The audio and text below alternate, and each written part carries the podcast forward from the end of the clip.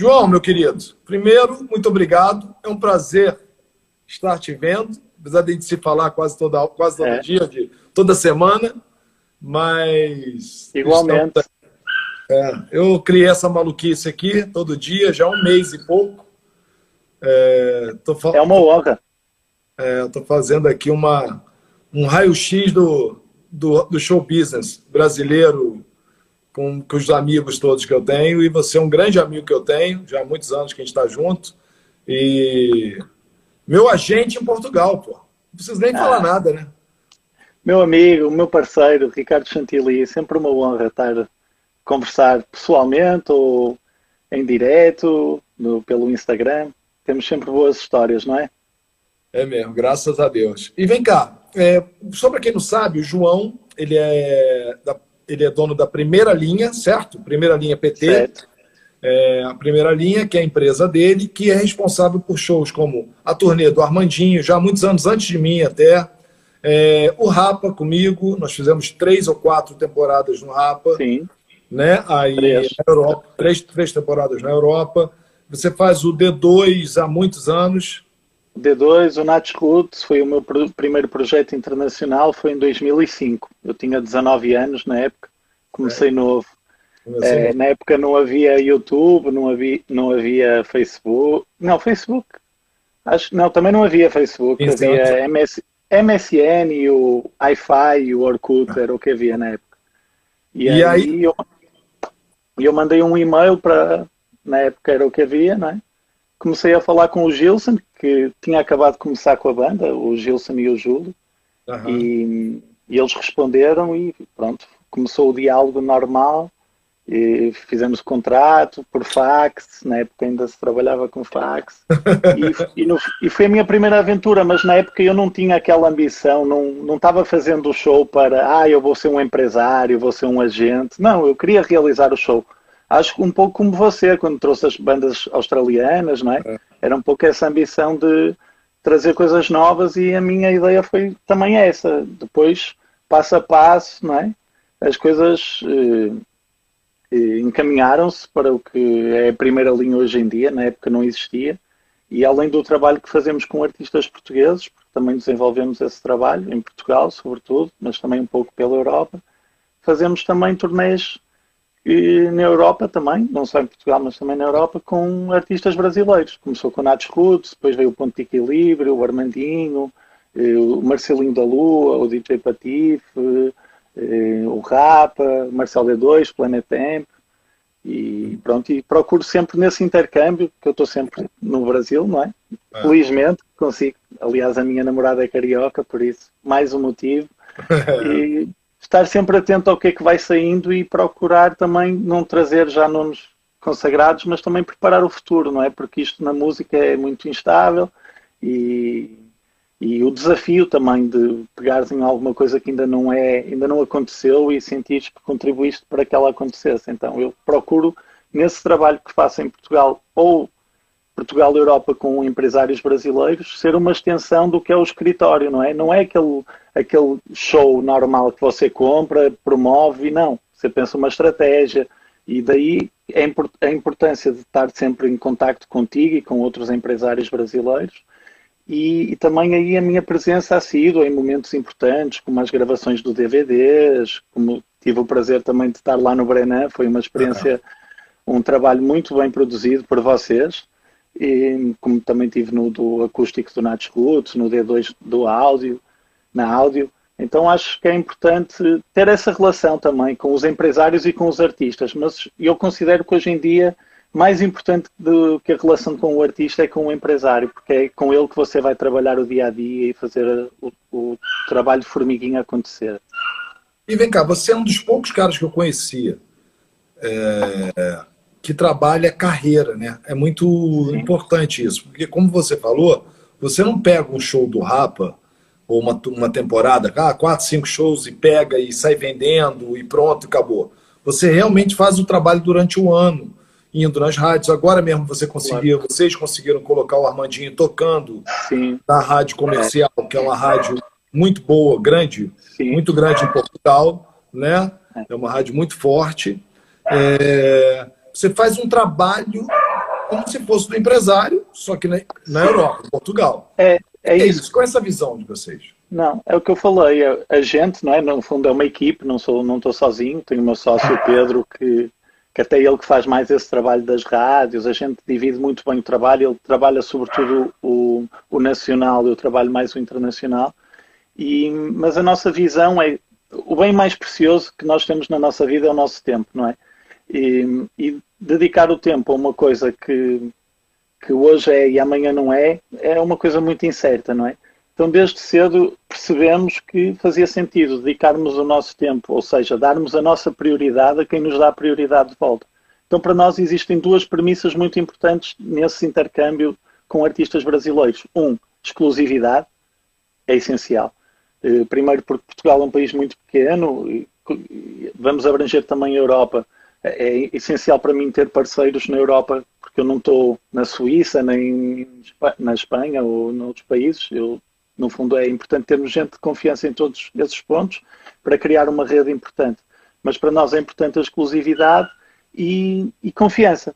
Eh, para podermos desenvolver um trabalho de médio e longo prazo, pois só assim é que as coisas, na nossa ótica, fazem sentido. E também trabalhar, sobretudo, com coisas que gostamos, não é?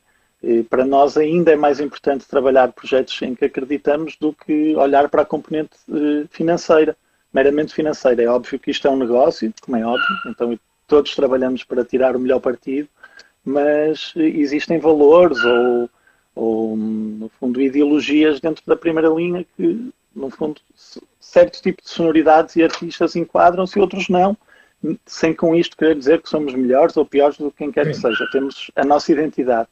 E, mas, no fundo, existe essa preocupação de fazer esse trabalho a médio e longo prazo e não ser só um show.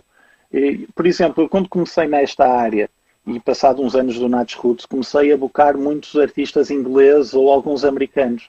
E uma das coisas que mais me entristecia do lado de lá era de sentir que estava a falar com um computador.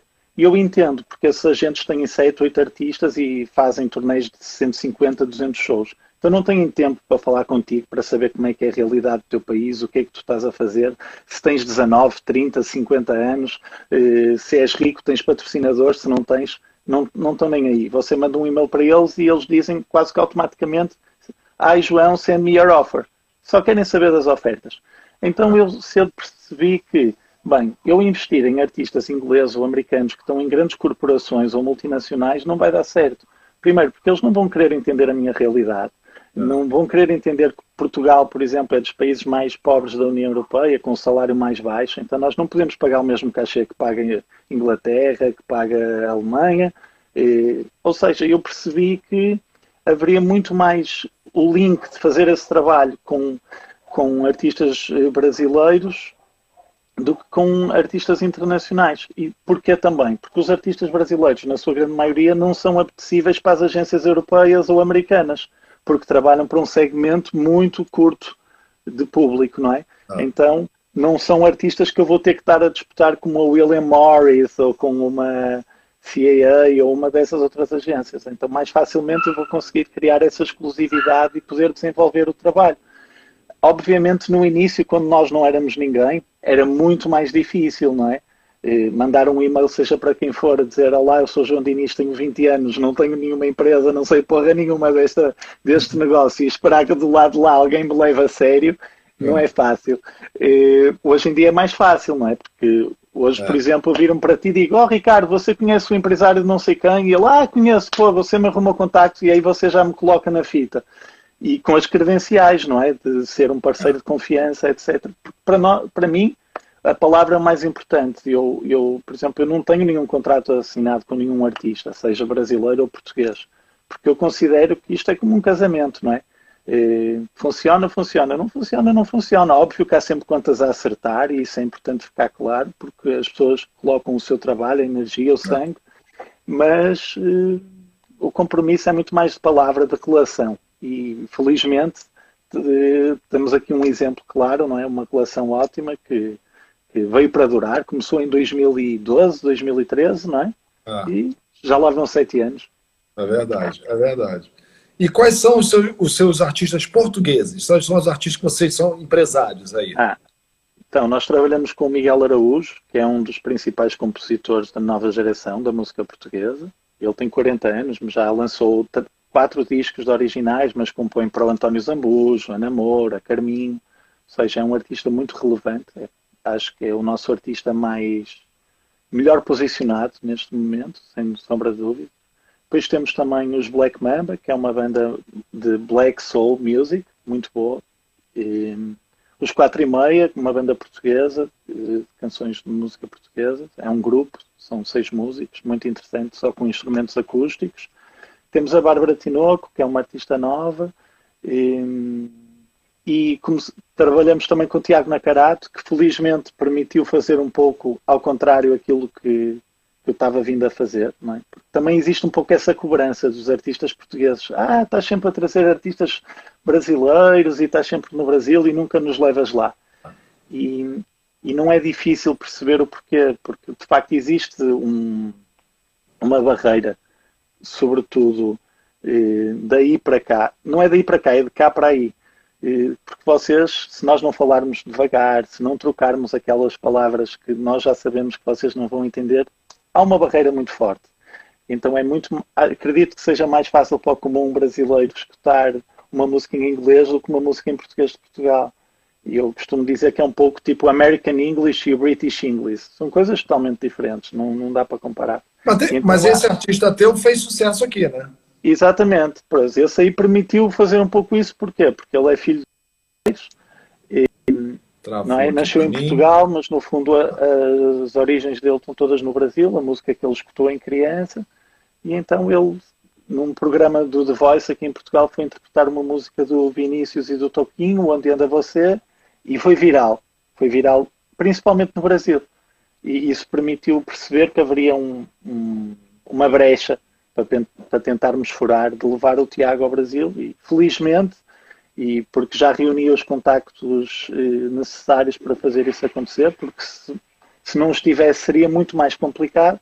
E desafiei o Marcelo Lobato, nosso amigo também, a fazer um trabalho em conjunto de levar o Tiago pela primeira vez ao Brasil e foi, foi espetacular. Fizemos Teatro Net no Rio duas sessões esgotadas, Teatro Net São Paulo duas sessões esgotadas, fomos a altas horas, e, tivemos convidados, gravamos músicas e em 2019 voltamos, ou seja, o ano passado, volta, tocamos no Circo Voador, foi incrível, Legal. com uma excelente banda, que montamos uma banda no Brasil também, porque tem que sempre haver essa componente do que é que pode ou não ser concretizável e viajar com, com uma equipa tem o ah. seu custo, não é? Então é, é bom também tentar o intercâmbio dessa forma, ou seja, montamos uma banda no Brasil com grandes músicos, o Jorge João Barreto, o Alexandre Cavalo, o Flavinho na bateria, era um trio mais o Tiago que toca violão. E, e, qual a diferença de fazer uma turnê na Europa e uma turnê de fazer, fazer uma turnê no Brasil? Principalmente em relação à burocracia, tudo isso. Qual é a diferença? Vamos lá. Eu confesso que não senti grande diferença. Confesso que não senti. E, também tive um apoio, não é? Não, não, não, não estava a fazer sozinho, ou seja, havia uma estrutura que já conhece eh, as, as, questões mais burocráticas do, do, negócio para me poder auxiliar nessa parte, que foi a Namoral, uhum. e, mas do ponto de vista de execução, de estratégia, apoio técnico, etc., senti-me sempre muito bem auxiliado e, e muito bem acompanhado. Uh, a assessoria de imprensa também, a Gilda Matoso e o Marquinho fizeram um trabalho ótimo. Aliás, até acho que a assessoria de imprensa é uma coisa, e o marketing no geral, muito melhor trabalhada no Brasil do que em Portugal. Ah, é. Uh, é. Eu acho que é a forma como as pessoas eh, eh, agarram o trabalho, pensam, executam. Acho que nessa parte eh, está. E os próprios teatros onde nós atuamos também, felizmente, são casas com a capacidade para nos receber da melhor forma, não é? O Teatro Net ou o Circo Voador são salas muito equipadas. Eu acredito que se fôssemos pensar numa turnê mais do é. ponto de vista do Brasil inteiro, que fosse possível encontrarmos mais dificuldades. E, e, e depois também tem, tem, a ver com o número de comitiva. Eu viajei com o Tiago, sozinhos, não é? Toda a equipe estava no Brasil, assim é muito fácil. Ah. agora, quando estamos com 18 pessoas na estrada, cada um com a sua motivação, com as suas questões, com, com os seus gostos, com os seus interesses, ou 25. O ano passado tivemos o Nats Roots na Europa com 25 pessoas. É um time de, de futebol com reserva e equipa. Não, é, não, não, não. É o time com a equipa reserva, com o departamento clínico, com. É, exatamente. E vem cá, é verdade que você. O, o, essa pergunta de Marcelo Lobato na moral. Hum. E também aqui o Castelo Branco falou isso aqui. É verdade que você ganhou o prêmio Folião do ano? Você é um carnavalesco? Oh, Marcelo, o Marcelo Lobato Rapa mandou aí que eu aparei a barba, é verdade, tive que parar. Foi em casa, não consegui na barbearia. E, então, nós meio que a brincar queríamos um, uma competição entre amigos em 2018. E, assim, um grupo 3, 4, 5 amigos. Quem é que conseguia marcar presença em mais em mais festas, blocos, eh, camarotes, eh, na praia. Ir à praia também era importante, não é só.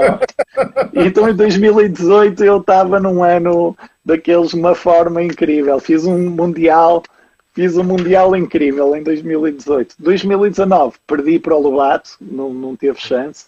E esse ano o Lobato voltou a ganhar, ou seja, o Lobato foi bicampeão e eu em 2018 consegui, no primeiro ano do concurso eu ganhei tanto é que me deu direito a uma suíte presidencial lá na, na moral. Vem cá, o que, que um artista deve pensar, um empresário deve pensar antes de buscar shows internacionais, shows na Europa? Um, artista, um empresário brasileiro. Okay. Excelente pergunta. Eu sou muitas vezes confrontado, não é? Ou desafiado, não só por parceiros com quem já trabalho, como novos artistas que querem fazer um trabalho e e é ótimo que assim seja. E eu procuro sempre dar resposta a todo mundo. Hum, e acho que é uma grande falha do nosso mercado haver pessoas que não dão resposta. Hum, e não é por uma questão de tempo, porque tempo todo mundo arruma. Mas isso é das coisas que mais me incomoda. Realmente é enviar um e-mail, uma mensagem e do lado de lá não haver o cuidado ou tentar ligar e não retornarem.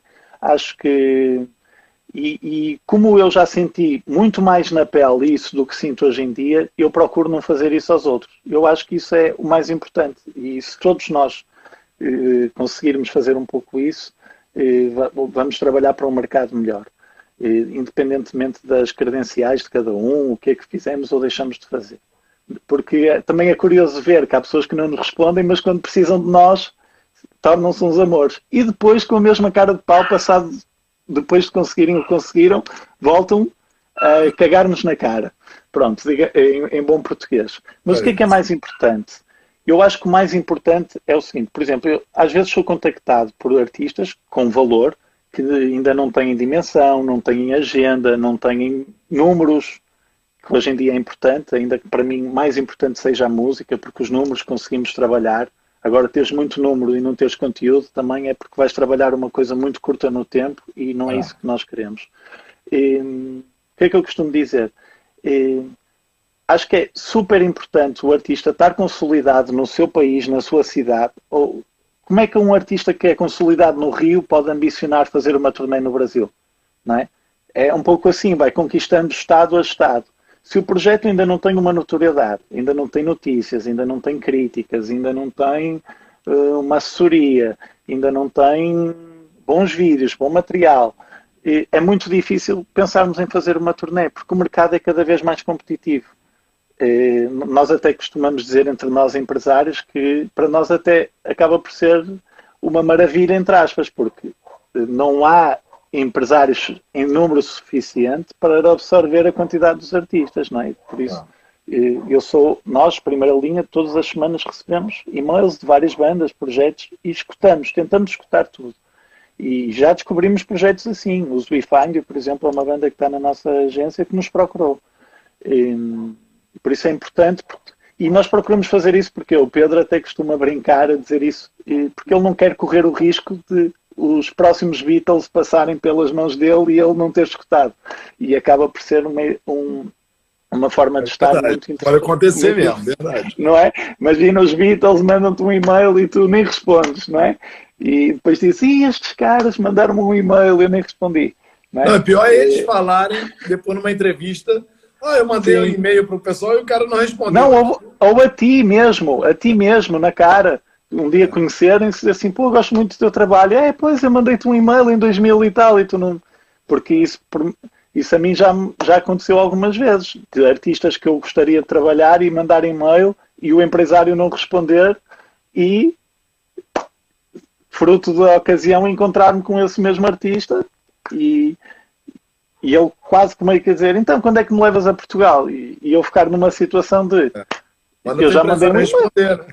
Quando tu, exatamente, por isso é muito importante o, o empresário fazer esse trabalho. Mas uh, voltando à tua pergunta, acho que é importante a banda de alguma forma estar consolidada. Não é preciso ter milhões de views, não é preciso, porque há um mercado também alternativo, instrumental, e muitos festivais procuram eh, apresentar coisas novas, não olharem só para o que é já consolidado, eh, mas tem que haver um material, tem que haver uma base de trabalho, não é? Porque os, os próprios artistas brasileiros que acabam por se internacionalizar mais são aqueles que, no fundo, levam uma sonoridade que não existe eh, na Europa.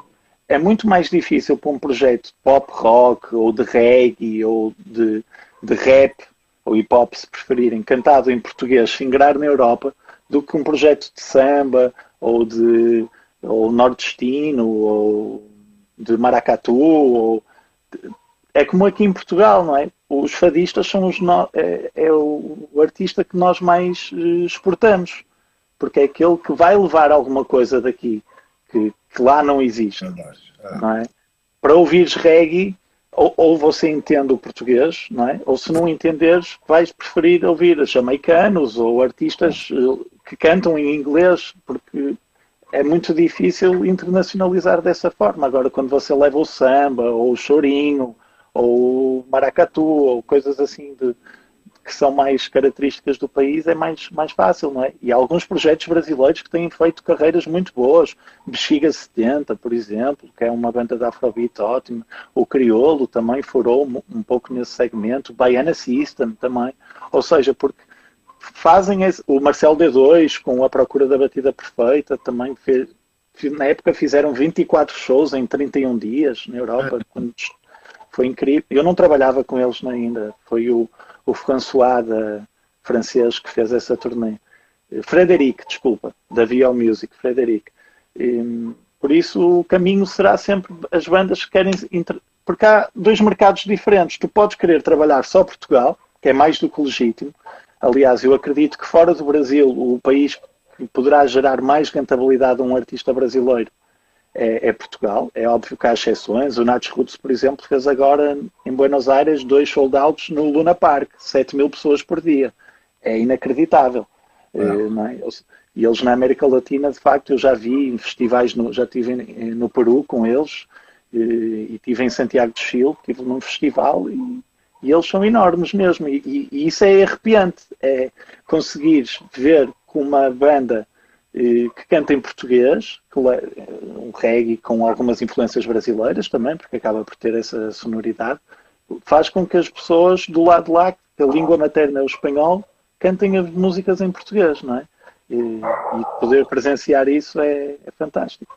E qual o conselho que você dá para o empresário é, sobre equipe? Ah, equipe. Então, é. É assim, eu acho que depende do artista e depende da banda, depende de tudo. Eu entendo, eh, por exemplo, que bandas mais consagradas, que já estão habituadas a, a, à sua própria equipe eh, e queiram presenciar o público europeu com um show tão bom ou melhor do que aqueles têm no Brasil. Mas existe sempre a consciência de que isso representa custos, ou seja, é, é uma premissa que tem que estar muito claro.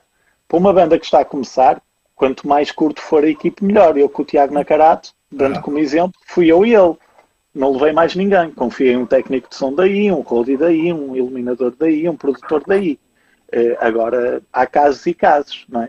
Agora, eu acho que há alguns, alguma parte da equipa que é mais facilmente substituível do que outra. Por exemplo, apesar de que o papel de um roadie é essencial num show, tem que conhecer o repertório, saber que guitarra é que usa, mas eh, bem estudado, com a pasta bem passada, eu acredito que um roadie competente consegue fazer esse trabalho. Um iluminador, dependente do show, também consegue fazer esse trabalho. O som do PA, não, não acredito. Acho muito importante o som cá fora.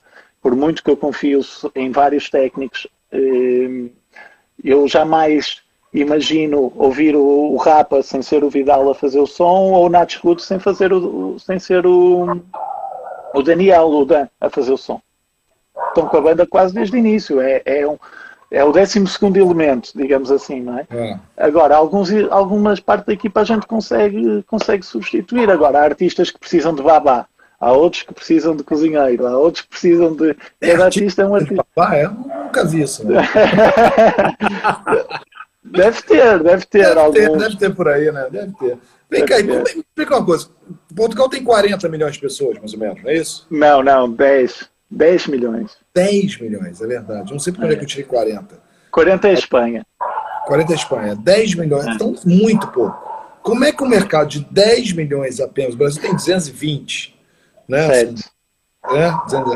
É, é, 10 milhões de pessoas, como é que pode ser um mercado tão bom para as bandas brasileiras?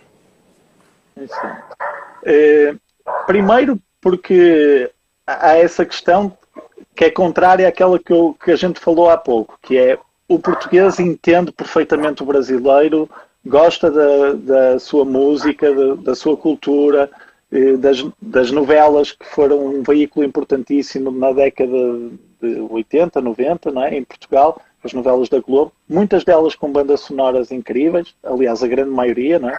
Uh, Marcos Val, António Carlos Jocafi, muitos artistas relevantes brasileiros que, que, participaram nas trilhas sonoras das novelas, e isso fez com que criasse um, um, uma ligação eh, muito grande do, do, português para com a música brasileira.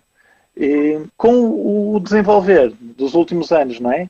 E, temos não só o boom de brasileiros que, que, vieram para Portugal, além dos que já viviam, é? que acaba por ser eh, um fator muito relevante do, no, na, na, no, consumo de, de, shows e de tudo relacionado com a nossa indústria. E, e depois também temos cada vez mais festivais aqui, que também é, não deixa de ser curioso. Um país tão pequeno com não sei quantos festivais, não corre bem para todo mundo, não corre, é impossível. E, mas há muitas coisas, as prefeituras também nos últimos anos têm cada vez mais desenvolvido ações com músicos e o mercado vai se aguentando porque muitos músicos dividem-se, não é? Tocam em vários projetos. E, e, o mesmo com a equipa técnica, porque senão seria impossível, não é? De sustentar o mercado. Agora, com a pandemia eh, que, que, está em todo o mundo, e com, não é? a situação não é diferente daí do Brasil, as pessoas não, não, não têm um salário, não é? ganham por show, e nem sequer há um, há um sindicato. Aí no Brasil sei que ainda nesse aspecto. Aliás, o Brasil é o país do mundo com mais sindicatos, não é? Por isso é uhum. normal que é, é, tem tipo um absurdo. Eh, você vai ver, escreve no. Churrasco, sindicato do churrasco. É, escreve, escreves no Google e vês, é, é uma diferença, imagina, cento e tal mil e a média é, é 17 500. mil sindicatos, não sei quanto. E... Não sei, é muita coisa. Quando nos outros países tem 400, 300, 100. É, é. Tem 17 então, mil, o número certo. Mas é uma situação. É uma situação dramática que se está a viver. O meu ano está totalmente congelado. E, e... Estás-me a ouvir ou não? Está, tudo bem, ficou bom. Mudou. É que, eu, é que eu acho que fiquei sem bateria no fone. Mas agora está bom. Tá? Pronto. E, estava a dizer que está tudo congelado. Só de artistas brasileiros a gente ia ter em, abri, em Abril Agnes Nunes. Tivemos que mudar para setembro e não deixa de ser ambicioso acreditar que em setembro as coisas possam estar melhor, mas tínhamos que comunicar alguma coisa. Quantos e, shows você cancelou? Ah, neste momento, entre adiados e cancelados, mais de 100. Mais de 100. Eu tô, é, é, eu estou com uma turnê do Alceu Valença em julho de 11 shows. Só caiu um por enquanto. Mas. É, caiu. Não sei se não, se não vai. vai. Muito provavelmente vamos ter que. Vamos ter que mudar. Agora, o que é que acontece? Por exemplo, o nosso Estado entre todas as necessidades que o país de toda a ordem está a precisar, não é só da nossa indústria, é óbvio que nós temos essa tendência de olhar um pouco mais para nós, mas os recursos do Estado são, é o que é e temos que, que, trabalhar com isso. Mas uma das medidas que eles criaram foi que as prefeituras, que já tinham de alguma forma um vínculo com artistas e as suas respectivas agências para shows realizados eh, este ano, eh, teriam que, uma de duas opções, se cancelassem o show, teriam que pagar o show na totalidade, ok? Se adiarem o show, pagam 50% agora e 50% quando o show se realizar. Isso foi uma das medidas que foi, que foi percebes? Então isso de certa forma já garante que podemos administrar um pouco melhor, não é? É, Tivemos... porque para vocês a pandemia, o coronavírus, ele pegou exatamente no pré-verão e verão, né? Não, nós agora entramos na primavera em março, dia 21. Estamos a meio da primavera, mais ou menos. Uh, aliás, uh, nem isso, nem estamos a meio, estamos a um mês de primavera. Temos um mês de primavera. E, e, mas a questão é que nós tivemos a sorte de ver o que é que estava a acontecer em Itália e Espanha e tomar medidas, não é? Porque os números estão muito controlados em Portugal. Quantas Apesar... pessoas morreram em Portugal? Pouco mais de mil, eu acho. Pouco mais de mil. O número de pessoas que, que, que estão curadas já ultrapassou o número de pessoas que, que, que morreram. E, mas, mas é isso, criaram-se algumas medidas que, que, pronto, de certa forma podem proteger o, o mercado no, e estamos a trabalhar também outro tipo de atividades e, e com, com marcas, por exemplo, do ponto de vista online e digital, não é? porque é também um caminho. E, e, pronto, o Estado também, também tivemos a medida do layoff, não é? As empresas conseguiram o apoio do Estado em 33% para pagar o salário dos, dos seus funcionários.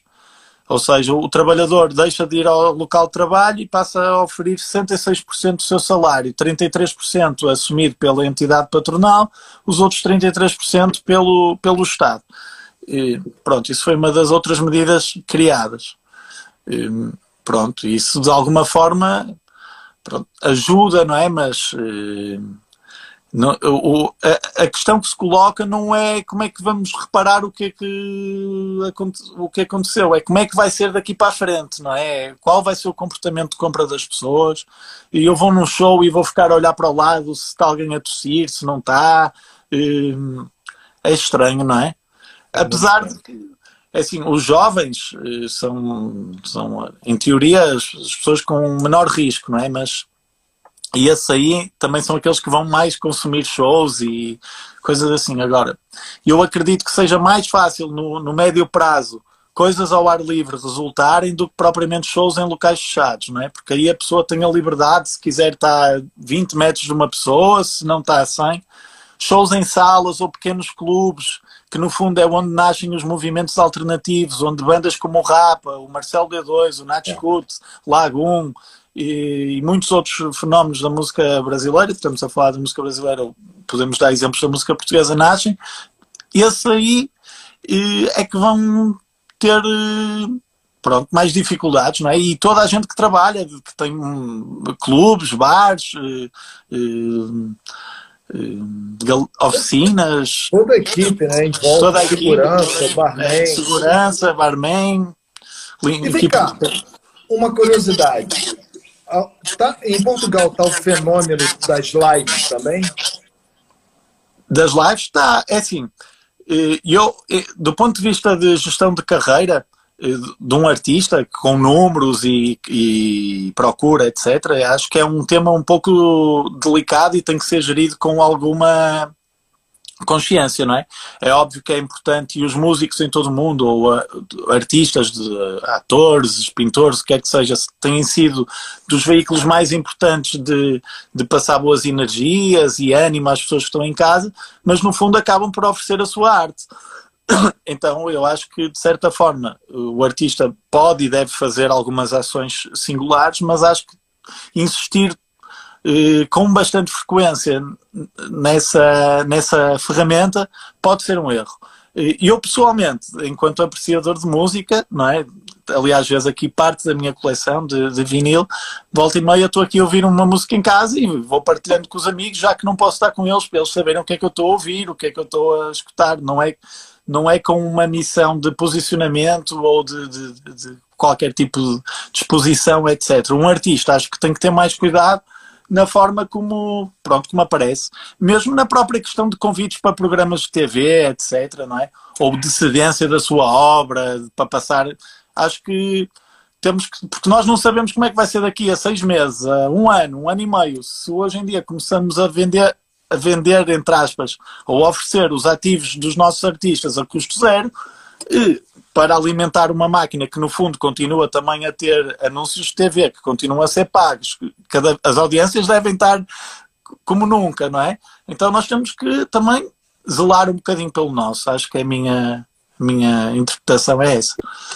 Mas o grande artista, o artista super estourado em Portugal, ele está fazendo aquelas lives que nem os sertanejos estão fazendo aqui, com grandes patrocinadores? Não, não. Nem, nem estamos a fazer com patrocinadores nem convívios sociais. As lives são só os próprios artistas, não é? Porque juntar 10 é. pessoas para fazer uma live eh, no, não é um bom não é um bom cartão de visita, digamos assim. Mas, por exemplo, vou-te dar o exemplo do Miguel Araújo, eh, que é o artista português mais eh, consagrado que nós temos. E ele todos os dias às nove da noite, tem uma filha de acho que é dois anos, toca músicas de embalar para ela. E a maioria nem é do repertório dele, são coisas que ele então faz ali meia hora, 40 minutos, todos os dias às nove. Não há imagem, está escuro, porque ele está no quarto a tocar para a filha. Então é só mesmo a voz dele a tocar. E, isso aí acho que são coisas interessantes de se fazer e, e que já geraram notícia, notoriedade. Os números dele também têm aumentado, os números de seguidores. E por isso acho que a ferramenta tem que ser utilizada, não é? Os artistas não podem desaparecer, têm que aproveitar também este momento para fazer chegar a sua música, etc. Mas eh, também gerir um pouco essa questão de, pronto, de como é que trabalham a sua obra, porque acho que é importante. É, ontem, vou dar um exemplo aqui, uma experiência. Ontem com o Armando, com o Armandinho, a gente fez para a Rádio Cidade. No Facebook da Rádio Cidade, uma rádio aqui rock do Rio de Janeiro Espera aí que parou, travou. Oi, voltou? Voltou, João? Então, voltou, voltou. Então, o que, que eu estou aproveitando? Então, o, ontem a gente fez para uma rádio que o Armandinho nunca tinha tocado na vida. Certo. E a Rádio Cidade, uma rádio rock do Rio de Janeiro. Então, eu negociei com eles, o Armando entrar na programação, por fazer uma live para eles ontem, inédito no Facebook deles. Então, claro. esse... Essas, claro. Mas né? isso é uma parceria, isso é uma coisa boa para os dois lados, não é? Agora, quando você faz uma coisa que é bom só para um lado, aí, eh, não é? E eu não falo necessariamente das lives, porque isso aí é bom para os dois lados, porque o artista também gera exposição e cria fidelidade com os fãs e, está a provocar sensações boas do lado de lá mas, por exemplo, conteúdos para TV, e, coisas assim, de, exemplos deste género, acho que tem que existir um cuidado maior. Eh, mas esse tipo de, de, de, exemplos são coisas que se deve fazer, como é óbvio. Você tem uma rádio parceira que, está com audiência, que está com espectadores, pessoas que estão, estão a querendo assistir, então, acho que aí sim, mas é, só estou a dizer que às vezes é preciso ter um pouco de, parar para pensar e avaliar todas essas, eh, por exemplo, festivais. Fica lá em casa, por exemplo, houve esse festival. Fizeram aqui em Portugal, depois fizeram no Brasil. Fizeram uma edição só. E acho que foi ótimo. Foi logo após o Estado decretar uh, a quarentena. E, mas se todos os dias começarem a aparecer festivais e tu, os mesmos artistas a tocarem, etc., eu acho que isso já é desvalorizar um pouco o produto, aquilo que eles têm para oferecer. Porque, por exemplo, um, houve uma ação que se fez recentemente, a primeira linha fez com uma marca que envolveu alguns dos nossos artistas. Se esses artistas que nós vendemos para essa ação tivessem todos os dias a, a tocar o mesmo repertório, a fazer a mesma coisa na internet, deixa para o, o, o, a marca que está a comprar esse, esse, essa atuação, deixa de ser algo inédito ou com alguma, algum grau especial, não é? É. E vem cá, existe, você sente, você mora no Porto, né? Que é uma cidade Sim. lindíssima, maravilhosa. Primeiro, como você não consegue ficar alcoólatra com tanto vinho bom aí. é, e para mais que eu divido casa com o João do Valado, não é? Então o vinho Pô, aqui então não fala. Que não Valado fazer a propaganda um dos melhores vinhos que nós já experimentamos. Nossa. Exatamente. Quem quiser um vinho português maravilhoso, vinho branco, então, deles. É... Ou dar um rolê lá na, na, na, quinta, não é? Nossa, um dos lugares mais lindos que eu já fui na vida. Fui com o Rafa, é. você não te levou lá. Sim. É um sítio, né? Uma, é. uma, uma, uma, uma, como é que se fala? Um vinhedo, né? Sim. É onde eles produzem os vinhos do Valado. Nossa. No Douro. Patrimônio mundial. Vem cá, João. Você acha que os portugueses estão preocupados com a invasão brasileira? Que foi uma, meu irmão, foi uma leva né, de volta, né? não, foi. Não, mas eu, eu acho que não. É assim, eu pessoalmente acho que não. E, e acho que quem de alguma forma se sentir está a ser um pouco hipócrita, porque não estão a roubar o lugar de ninguém, não estão a fazer nada que um português possa, normal, possa possa fazer ou querer fazer, uh, vêm com uma atitude de trabalho, a grande maioria, não é? é? Óbvio que há sempre exceções, há gente boa, gente má em todo lado, e, mas a grande maioria vem com, com essa vontade de ou de estudar ou de, de fazer alguma coisa, ter uma oportunidade. O meu pai também saiu de Portugal com um pouco, com 23 anos, foi para Moçambique trabalhar, procurar algo melhor. E Portugal é um país de imigrantes. Nós, em certa altura, tínhamos um milhão de portugueses em Paris. Com um país de 9 milhões na época, ou 8, é um dado muito significativo. É. Ou seja, não podemos. Somos naturalmente um, um, um, país de imigrantes e de pessoas que saiu para procurar o mundo, para descobrir e para fazer uma, uma quantidade absurda de cagada também coisas boas, coisas más, todos temos. agora, julgarmos ou acharmos porque alguém está à procura de uma vida melhor, não, porque não sinto que haja mais trânsito na rua, não sinto que haja mais lixo na rua, não sinto que, que, que, as pessoas sejam menos educadas na rua. Por isso, para mim, não há problema nenhum. Se a pessoa vem com vontade de trabalhar, de, de querer acrescentar, e há excelentes profissionais brasileiros a trabalhar em Portugal, excelentes, e eu conheço vários, e não vejo problema nenhum. Agora acredito que algumas pessoas, porque são sempre do contra, e isso há em todo, todo lado, que só gostam de dizer mal, digam, ah, este brasileiro que veio para aqui, ou esta brasileira, ou isto, aquilo, aquilo outro, percebe? Agora, acho que há espaço para todos. E... O Xandão está te dando muito trabalho aí? Não, eu nem tenho encontrado muito com ele.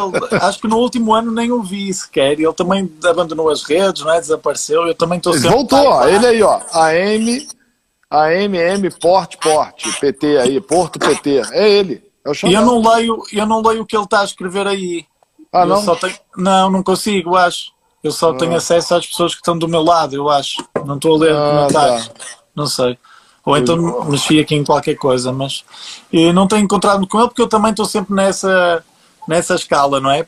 Porto, Rio, Porto, Rio, Porto, Rio.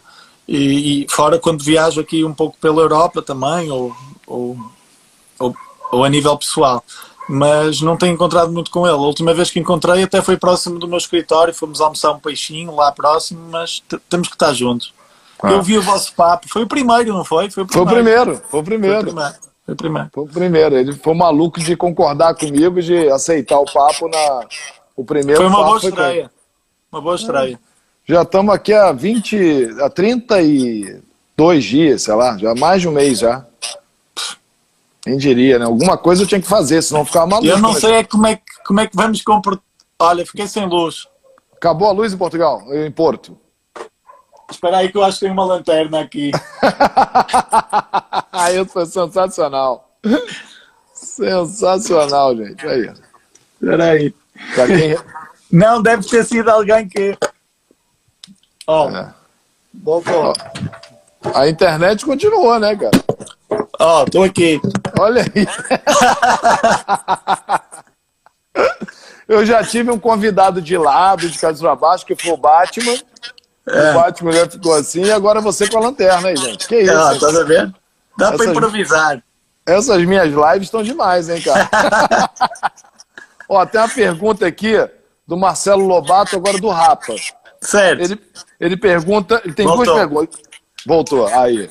Tem, na verdade, a primeira, a outra pergunta foi dele, e essa aqui, as duas perguntas também dele. Primeira, qual o maior cantor de fado que você acha no momento? Cantor ou cantora? Cantor ou cantora, tanto faz. Eu gosto muito do António Zambujo porque, apesar de não é um fado tão clássico, não é? Ele já mistura um pouco o fado com aquilo que eu posso chamar de MPP, música popular portuguesa. Não é que exista, mas pelo menos com um vínculo tão grande como existe a vossa. E gosto muito da Carminho também e da Marisa. É difícil, é muito difícil, mas eu diria talvez a Marisa e o Zambujo. Entendi. Vem cá. E a outra pergunta dele, que eu perdi aqui, é, um lugar, agora uma dica de viagem. Um lugar inusitado em Portugal, primeiro uma cidade, um lugar, Sim. e uma dica de Porto, da tua cidade.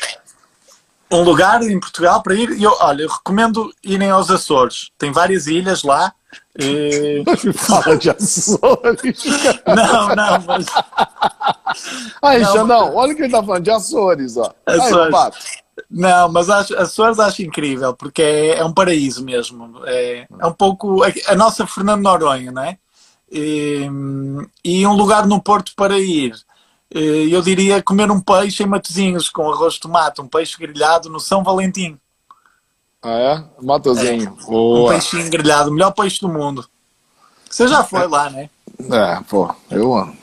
Vem cá, é, como você, a gente em 2016, isso aqui é uma do Diego também, eu pedi, eu pedi é, dicas aí, perguntas para todos os seus amigos aqui. Boa. É, o Diego perguntou também o seguinte: quanto tempo foi a preparação da turnê do Rapa em 2016, quando a gente tocou em festivais, dois festivais em Portugal, e a gente fechou o Sold Out em Amsterdã, Londres, a gente ah, rodou bastante. O, o quanto Suíça. tempo? Quanto, quanto tempo, tempo, você se preparou e quanto tempo deu de trabalho antes para montar então, aquela turnê que foi é assim, maravilhosa? Assim, eu, a nosso método de trabalho normalmente é procurar sempre não eh, anunciar um show no mínimo com seis meses de antecedência, no mínimo, ok? Seja ele português ou internacional. Não, não, há, não, há, não há diferença. Por isso, acreditando que, que anunciamos, vamos, no caso do Rapa, como envolveu festivais, foi oito, nove meses antes, acredito, uns dez meses antes. A gente começou Quase a falar, um a negociar, a negociar. Olha, volta, volta acaba a luz. Pô, você tá, você tá, morando na favela aí na. Você tá morando não, onde, meu irmão? Não, é que tô, eu estou morando aqui perto da praia. Ah, só, que quando, só que quando está muita coisa ligada, o forno, máquina, etc., às vezes dá uns disparos. E a, Bruna, que é a namorada do Johnny, está cozinhando, de certeza. Ah, então é isso. Deve ser alguma máquina. Alguma não, mas se você. É, porque você aprendeu algumas coisas erradas aqui no Brasil. Você aprendeu o tal do gato. Hum, sim. Você fez uma luz aí, você fez um gato na luz, ó. Fiz um gato. Isso. Fiz, fiz. e, e, vem cá, financeiramente, agora vamos falar de business. Certo. É, você tem muita proposta ainda, e eu acho que ainda tem uma visão de alguns empresários brasileiros é, que querem assim, ah, eu quero tantos mil euros e pronto. Certo. É, e existem outros empresários, e eu me coloco entre eles, que eu faço parceria, a gente faz sociedade. Correto. Né, onde Correto. primeiro o show se paga, a turnê se paga, é uma turnê muito certo. cara, e depois ela vai. Como é que você vê ainda isso? Se ainda tem esse tipo de, de pedidos que você. De quê? De trabalhar só. De trabalhar com cachê fechado? Então, pronto. é assim, eu normalmente, quando sou eu a procurar um artista, eu já vou com o discurso pronto, entre aspas, porque já existe um modelo de trabalho pensado, que foi executado e com provas dadas, e que é justo para ambas as partes, que é aquele que a gente, o modelo de trabalho que a gente que você referiu agora, que é eh, a gente oferece o trabalho, assume o risco, paga a equipe, paga tudo e depois no final, se der lucro, a gente vê como é que resolve. Não é? Agora, quando do lado lá há uma indisponibilidade, a um, a um entendimento, aí não há grande conversa, correto?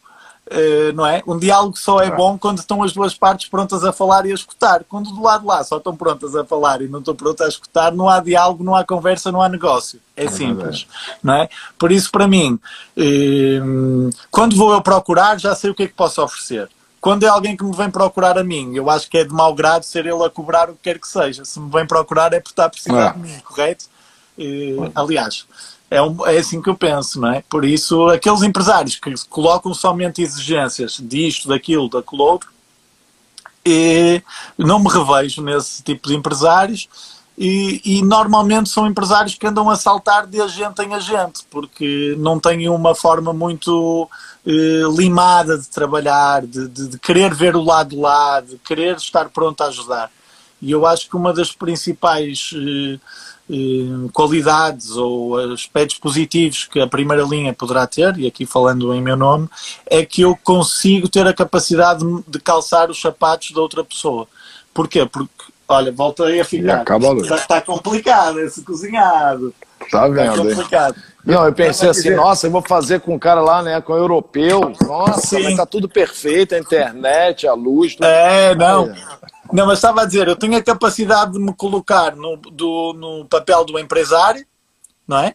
E, tentando tirar o melhor partido e as, uh, garantindo o melhor para o meu artista, porque é importante, mas também tenho que ter o jogo de cintura de ouvir o que o cara do lado lá tem para me dizer. Olha, atenção, que isto é uma cidade tal, que tem isto, as pessoas têm isto. Aquilo. Porquê? Porque se no final só a única parte que saiu de lá a ganhar foi o artista e o empresário, é porque deu errado, deu errado em vários aspectos. Deu errado para o cara que fez o show, que não vai voltar a querer fazer show nem com o teu artista, nem contigo. Ah. Você limou uma oportunidade. Foi mal para o artista porque não teve público, não é? Porque se tivesse público o cara tinha-se dado bem e ninguém se tinha chateado. Ou seja, é uma cagada. Por isso, para mim é importante saber entender o, o lado do empresário, do contratante e do artista também. Porque também é importante entender que é, a gente fala, às vezes ri, conta uma outra história, mas se para nós já é dura a turnê e a gente tem que acordar, levantar às seis da manhã, ajudar com case, fazer check-in, fazer check-out, comer mal, comer porcaria, etc. Para o artista é, é tanto ou mais, porque ele, além de ter que fazer isso tudo que você tem que fazer, tem que atender os fãs, que não é fácil. Nada fácil, a gente sabe, não é?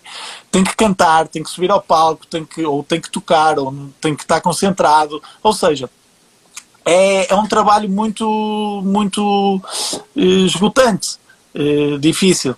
Eh, então temos que saber entender um pouquinho o lado lá. Agora, esses caras que chegam e que dizem, ah, não, é isto, é X, é um pouco aquilo que a gente falou no início do papo, é você estar a falar com um agente e querer explicar a sua realidade e ele, a única coisa que tem para te perguntar é quanto é que você me pode oferecer. É. Não é? é Isso aí não é, não acho que seja o... E, e qual a tua estratégia para fugir do esquema do barzinho pra, só para brasileiros com saudade de casa? Eu não tento fugir dessa galera. Eu gosto de ter essa galera. Eu quero incluir também os portugueses, percebes? Acho que a visão tem que ser um pouco essa.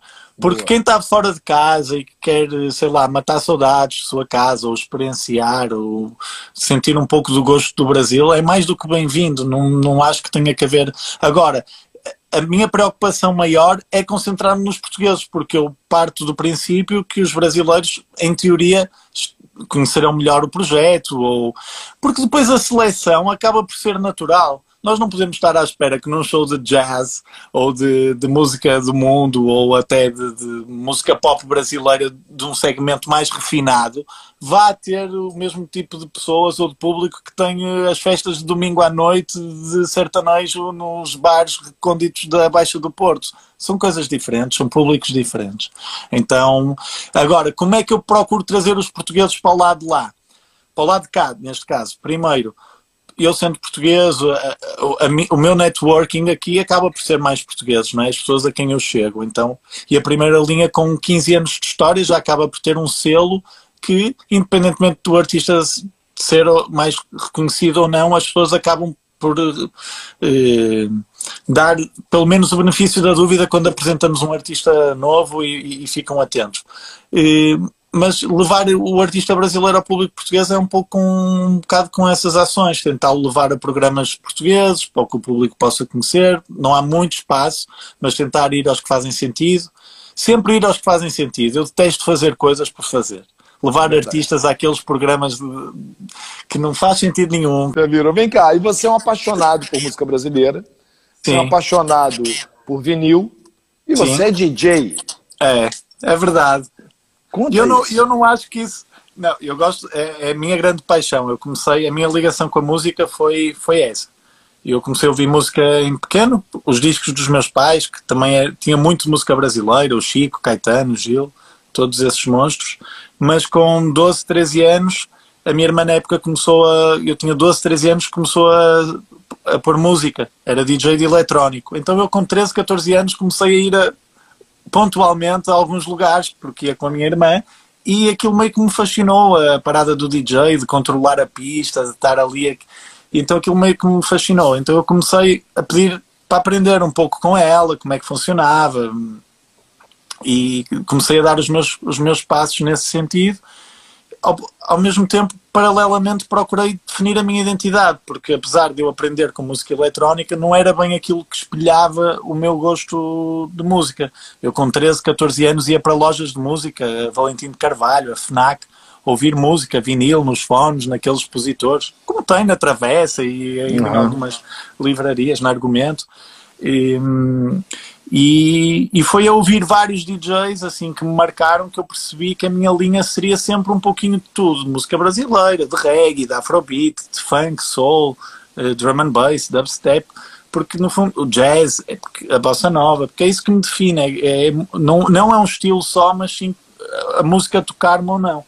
E, e, no fundo eu comecei a dar os meus passos como DJ com 17, em festas de garagem, 16, 17 anos em festas de garagem de amigos, e, entretanto as coisas evoluíram, mas hoje em dia é um que eu defino como um hobby, um escape. Eh, primeiro porque não apagou, eh, aliás, ia de certa forma. Travou. Enquanto Pô. eu vivia em casa dos meus pais ou assim, mas para viver sozinho, pagar aluguel, etc., essas coisas não, não é impossível, ainda para mais quando o seu critério de música é um pouquinho acima da média, porque de você as pessoas ou seja, és limado logo de um certo tipo de lugar e tu próprio excluís porque não queres estar em sítios onde sabes que as pessoas não vão reagir à tua música. Mas hoje em dia é mais uma paixão mesmo, não, não é, é algo que eu faço duas vezes por mês. Aliás, fazia quando podia ah. sair à rua. E, mas colecionar vinil irei colecionar para a vida toda. Amo ir a sebos, procurar música e, e estar sempre à procura de coisas velhas que são novas, não é? Isso é curioso, porque há muita coisa que está para trás que nunca ninguém ouviu e que se você toca, bota a tocar e, e é, e é novo. Você é ouve, podia ter sido feito hoje. E isso acho que é o poder da música, é essa, não haver essa distinção de que é novo, que é antigo, porque eu não tenho essa preocupação quando vou para uma pista de procurar só. Aliás, eu sou muito mais das antigas do que das novas e, e, a música tocada, ou seja, orgânica com banda, é muito toca-me muito mais do que música eletrónica, não é? Então é tem que ter essa alma, essa esse esse tabaco lá, entendeu? Vem cá, é, a, acho que a tua melhor, vamos dizer, a tua, a tua turnê mais comercialmente falando, assim, a tua maior turnê foi com Nat Roots, né? Sim. Assim, é. público, né? É. O Nat Roots, das bandas brasileiras que eu trabalho, é sem sombra de dúvida a banda com maior público e alcance em Portugal. E por vários motivos, eu acho. Primeiro, porque a gente desenvolve um trabalho junto desde 2005, ou seja, é, é todo ano a vir, todo ano. Ou seja, temos 15 anos, em 15 anos houve um ano que a banda não veio. Um. Quando eles começaram, qual era a média de público e agora o auge deles? O primeiro show que a gente fez foi na Alfândega do Porto, em 2005, teve 1.600 pessoas, ok? Bom, hein? Mas aí também temos que considerar que era uma época em que não havia, havia poucos shows, e, ou seja, também tinhas aquela parada da novidade, não é? Coisa, também tem isso. E, você, quanto menos oferta tiver, também acaba por ser melhor, porque tens mais público. E, então, mas a banda era conhecida, as pessoas foram, cantaram as músicas e não é porque ouviam no YouTube, nem no Spotify, nem no Facebook, não existia nada disso. Era fita cassete, ou ouviam na rádio que não ouviam porque não tocava, ou com algum DJ. Era, era assim. E foi assim que eu convenci o meu sócio, o Pedro. estava lá no Twins, que era um bar dele na época, pus uma música do Nath e disse assim: Olha a galera a cantar. E ele ficou de cara. E eu disse assim: Pô, a gente tem que trazer essa banda aqui. E ele, ah, vamos nessa. E eu mandei um e-mail. eh, do Legal. meu hotmail, vagabundo, sem assinatura, sem nada. Olha, sou o João, tenho 19 anos, vamos fazer, vamos fazer o Nats Roots e a, e a parada aconteceu, não é? Isso também acaba por ser, eh, por ser uma história bonita e que. Ah.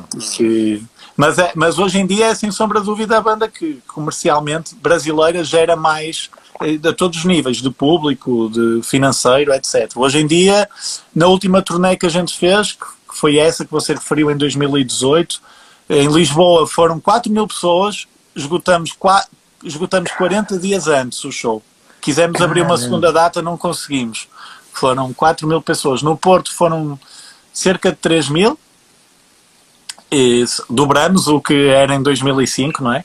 Mas eles fazem festivais em Portugal e e estávamos com, íamos, estamos com uma turnê também já para 2020, hum. tem um Rototom confirmado e anunciado, que é o maior festival de reggae da, da, da Europa, um dos maiores, o Rototom e o Summer Jam, está confirmado como headliner. Fomos nós também que fizemos esse. Aliás, que legal, cara. Porque hoje em dia é isso, a gente faz esse trabalho, essa exclusividade não é só para Portugal, também é para a Europa. Sim, Sendo que é lógico. essencial termos parceiros. Temos um parceiro na Espanha, o Pep, da Naya Bing, um catalão, super gente boa. Temos o Rodrigo da Mata em Berlim e em Dublin. Temos o, uma série de amigos que também é isso, é amigos. Agora já tem, já tem, já tem um, um lá em Dublin? Já tem um Dublin. É pessoas, que falam a nossa, pessoas que falam a nossa língua e, e, que, e que sabem o que é que a gente procura, como quer as coisas, não é? E, e, e, sobretudo, a gente precisa ter aliados ao nosso lado que nos ajudem e não que nos atrapalhem. Porque às vezes tem uma galera que, em vez de, de procurar a resposta, vai-te fazer mais uma pergunta ou vai-te. É e, e, aí não ajuda, não é? Porque você quer desenvolver. Mas a, do, do, ponto de vista de número de shows, a maior turnê que eu fechei foi, foi para 2020 com o Alceu Valença 11 shows. Caramba! 11 shows. 11 Esse shows vai ser muito bom, hein? É, e, e, eu vai, não sei. Aliás, eu comecei vai. o ano 2020 com Ah, em 2020, agora, agora, não. Estou pensando em 2021. Agora? É, não. não. 2020. E eu comecei o ano 2020, eu estava no, carna... no Carnaval do Rio, que eu fui aí passar. Eu nem sei se estive contigo dessa vez, não sei se... Eu acho que você, você, a tua agenda fica tão lotada, eu fico tão uh... em casa no Carnaval... Que é não, você que não vem para o Rio no Carnaval, fica eu sempre lá na barra. É. É, fica no bar.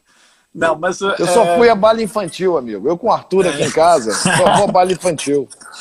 Não, mas em fevereiro, fevereiro, março, eu já estava com o ano todo fechado. E a acreditar que 2020 ia ser o melhor ano da primeira Caramba. linha. A gente tinha a Agnes em, em, em março, desculpa, em abril, o Armandinho em maio, cinco é shows é também, não é? Em julho, iria ter o Moacir Luz e o Alceu Valença 11, 11 shows. Em agosto, o Nats Roots já vai em 8. Não é? Em setembro ia fazer uma turnê com o D2, ficou em suspenso. Em outubro, estamos a pensar fazer com o Diogo Nogueira, mas estamos nesse impasse, acho que não vai acontecer. Em novembro já tenho confirmado e em venda o Ponto de Equilíbrio e Lagum. E em dezembro, o Paulinho Mosca. Ou seja, o meu ano, em fevereiro, estava do ponto de vista internacional, preenchido, bocado, já estava pensando em 2021 e, e a acreditar que comercialmente e do ponto de vista de trabalho iria ser um, um grande ano. E, e, do dia para a noite, porque eh, eu saí do Brasil dia 7 é. de março. Cheguei aqui, passado uma semana, estava em ah. quarentena. Ah. É, a, aqui pra gente chegou dia 15 de março, o mundo mudou. O mundo parou, mudou. literalmente. É. O dia, que o, mundo, o dia que o mundo parou foi. Sim, que os shows começaram a ser adiados. Aliás, a gente, Eu cancelei... nós tínhamos uma festa, tínhamos uma festa prevista para o dia 21 eh, de março, que era o dia da primavera, adiamos, e os shows todos começaram a ser adiados. Todos os shows. Eu cancelei, eu fui, eu estava no governo do estado, no palácio, e com cinco shows dentro de favela, né, que eu faço junto com a Afro Reggae. Sim. E o secretário de grandes eventos me falou, ó, Chantilly, tudo parado, vai sair o decreto, vai ser proibido fazer show no Rio de Janeiro. O que você está falando? Não é assim e tal. E, e, isso foi na quinta noite. Eu achei que foi exagero. No sábado, o mundo já era outro. Já. É, é. Mas foi. E você acha que a gente vai sair dessa como?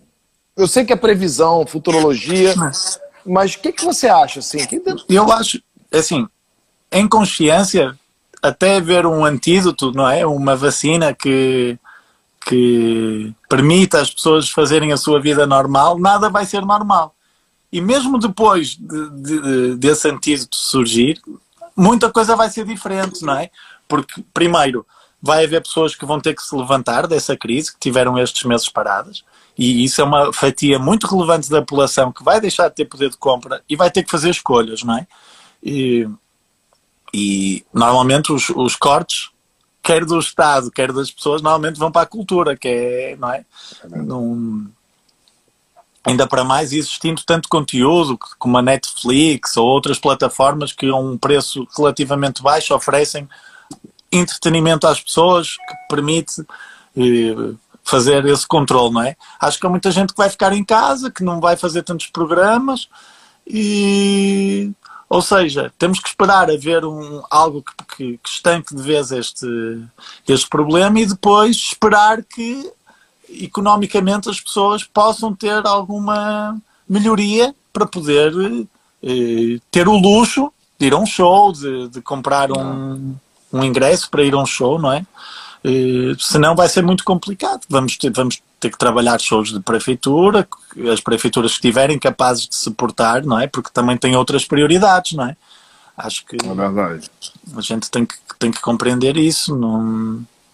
Então, eu, acho que vai, vai, vão existir outros modelos de, de, de, de alternativos, mas eu, eu gostava de, de pensar que o mundo, em algumas coisas, vai ser diferente, gostava que fosse, sem dúvida, na consciência das pessoas, se calhar a, a, as ligações eh, afetivas, as prioridades, mas em muitas outras que não se perdesse aquela magia que é a magia de teres uma banda num palco e um público do lado de lá e aquela energia que passa entre público, entre banda, entre tudo, não é? E é. custa-me pensar que, que, isso possa mudar também, não é? Nem, nem quero colocar esse cenário sei que a curto prazo vai acontecer, mas eu quero acreditar que quando existir uma vacina, que quando, quando as coisas estiverem mais calmas, mais serenas, aí os shows, o show tem que continuar, não é? Já, e voltem com força é, total, né? Não é? Sei lá, e quem diz os shows, diz os teatros, diz os é, cinemas, cinema, diz tudo. as exposições, as, a cultura, não é? Porque e nós este ano, por exemplo, não vamos ter São João já, a Prefeitura já falou, este ano não tem São João. É? E a, daqui a pouco, não sei se já anunciaram, não vai ter virada cultural também, não é? Ou seja, ah. coisas que também, de certa forma, fazem parte do calendário, quer de pessoas do mercado, quer de pessoas que gostam de ir como público, não vão acontecer. Desde festas é populares a festivais, a shows gratuitos. E eu falo por mim, isto quando, quando pudermos ir para a rua, eu vou estar sedento de ir a restaurantes, de ir a, a, a bares, de encontrar amigos, de dar abraços, de tomar uma. Eu não bebo cerveja, não gosto, detesto, mas tomar uma, um, um copo de vinho com os amigos, num, num, que seja num jardim. Ninguém está. É. Porque temos todos que nos consciencializar que há pessoas que não têm o que comer, não é? Não, não é? é verdade. E, pessoas ou pessoas que, que, montaram um projeto, um negócio, um Airbnb aqui no Porto Turismo. Portugal vive muito turismo, não é? Eh, aliás, é vive grande parte das, das, pessoas em Portugal vivem do turismo. E o Airbnb aqui era uma febre, não é? O, o chama alojamento local. E essas pessoas há um mês e meio que não que não, não vendem uma noite, não é? E a perspectiva para os próximos meses não é melhor. E empataram ah. lá empataram lá o seu dinheiro. E quem diz um Airbnb diz um restaurante, um bar, o que quer que seja, um clube, não é? As pessoas. Teve esses um... negócios vivem de pessoas. Teve um amigo de um amigo, eu não, não vou lembrar quem foi que me falou. O amigo dele é, investiu, fez a obra, inaugurou um restaurante três dias antes de fechar. Está aqui inaugurou... o meu pai a dizer que, desculpa, que o turismo representa 15% do PIB. Olha aí, tá vendo? Isso é. Então, o amigo meu, ele, esse amigo, ele abriu o restaurante, três dias depois teve que fechar, tá parado. Imagina o custo que esse cara tem, as dívidas Não. que esse cara tem. Não, eu tenho e... amigos que tinham restaurantes para abrir agora. O, é. o Zeca e o PT iam abrir um, o Praça, iam abrir mais um restaurante, não é? Isso é dramático. Se já é dramático com o que você não consegue eh, gerar com o que já está montado, imagina aquela perspectiva do que você ia abrir e. Não é? É verdade. Nós, felizmente, Bom, nos nossos shows, do ponto de vista de custos, se formos pensar, eh, por exemplo, este show do Armandinho, esta turnê, que a gente vai ter que adiar, é óbvio que uma, havia uma expectativa em torno de uma equipa que, não é? Que, que, a quem os cachês são importantes, não é? E dos promotores, dos contratantes que estavam a fazer esses shows, mas felizmente a gente ainda não tinha comprado os voos, ainda não tinha uh, uh, os hotéis pagos. Eu, tinha, eu tinha pago meu voo para Portugal. Agora Você a tinha... me avisou essa semana. Olha, Exato. o voo foi cancelado. Eu falei, não diga. Sério? É. Tem que avisar. Mas não é? Há um conjunto de, de custos que felizmente ainda não estavam uh, assumidos. Porque é muito bonito a companhia dizer: olha, eu vou cancelar o seu, voo, o seu voo e você fica aqui com crédito, mas você fica com 5 mil ou 4 mil ou que seja reais que, empatados. Não é?